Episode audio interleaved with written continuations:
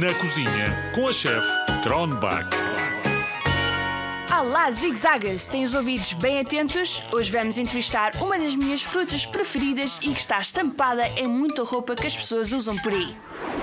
Olá, Ananás! Oi, tudo bom? Como vai isso por aí? Tudo bem por aqui e contigo? Também, tudo bom por aqui. Ananás, vens de que parte do mundo? Venho do Brasil, mas também tenho família na Argentina, no Paraguai. Foi Cristóvão Colombo quem me trouxe para a Europa. E fazes bem aqui? Aí, a galera que me está ouvindo, torna os vossos ossos mais fortes. Ajuda a curar as vossas tosses e resfriados. e se fazem desporto, como ananás, para não terem dores musculares. Agora que falas nisso, Ananás, eu fui correr há pouco e preciso de alguma coisa para não ficar com dores musculares. Vou dar-te uma trinca. Alfa Sun, tu picas! Boba, siga o lema do ananás. Antes de costas direitas, use uma croa e seja doce por dentro. Ou seja, não é para me dar trincas assim sem mais nem menos. Tá bem, tens razão, Ananás. Acho que vou fazer uma receita para me alegrar um pouco. Até à próxima! Tchau aí, chefe Kronbach.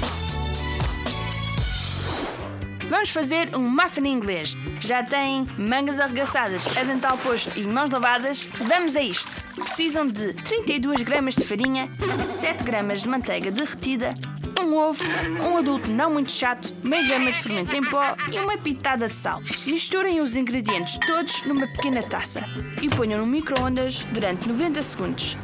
Tirem o muffin com cuidado, deixem-no arrefecer antes de o cortarem ao meio. Ah, e já está!